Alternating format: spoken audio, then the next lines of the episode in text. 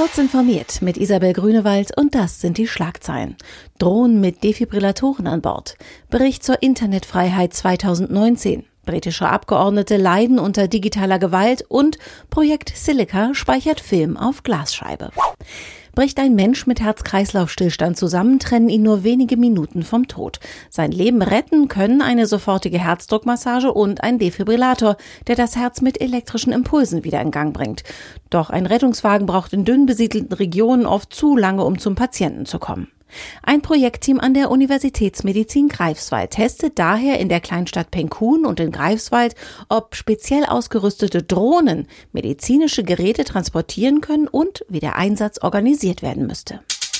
Das Internet und Social Media wird in Demokratien rund um den Globus immer häufiger von inländischen Akteuren genutzt, um mit Hilfe von Desinformationen und Propaganda Wahlen zu beeinflussen.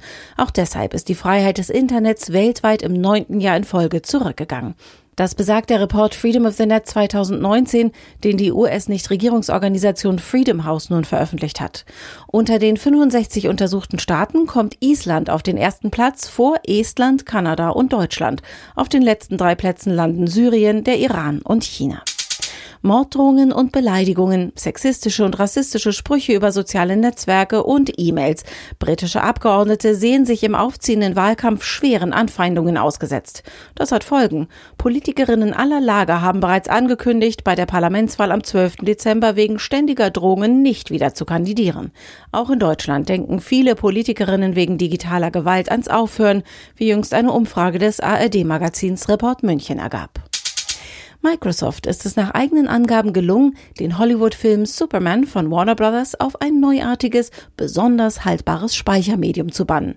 In dem Projekt Silica wurde der Film aus dem Jahr 1978 auf ein Glasstück in der Größe einer Untertasse gespeichert. Bei dem Forschungsprojekt wurden jüngste Entdeckungen in der ultraschnellen Laseroptik sowie künstliche Intelligenz genutzt, um Daten in das Quarzglas zu schreiben. Diese und alle weiteren aktuellen Nachrichten finden Sie ausführlich auf heise.de.